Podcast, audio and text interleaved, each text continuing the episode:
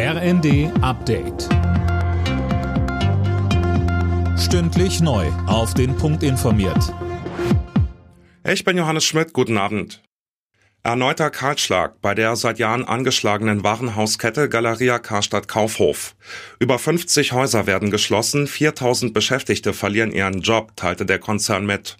Die ersten Häuser sollen schon in diesem Sommer schließen.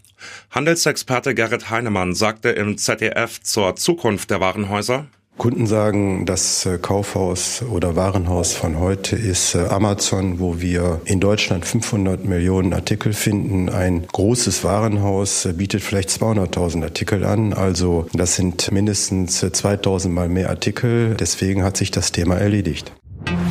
Was tun, um die vielen Probleme im Krankenhauswesen anzupacken? Darum ging es auf einem Gipfel von Gesundheitsminister Lauterbach mit Vertretern des Gesundheitswesens. Die fordern eine bessere Finanzierung für die Kliniken. Lauterbach wirbt für eine Krankenhausreform. Einige Bundesländer wollen die Reform rechtlich überprüfen lassen. Dazu sagte der Gesundheitsminister, Wir wollen eine Reform mit den Ländern machen. Wir wollen die Reform im Bundesrat beschließen. Ich begrüße es, wenn da ein Gutachten gemacht wird, was also sich damit beschäftigt, ob unsere Pläne in irgendeiner Weise das Planungsrecht der Länder äh, berühren. Nach dem großen Oscars-Triumph von Im Westen nichts Neues hat Bundeskanzler Scholz den Filmemachern gratuliert.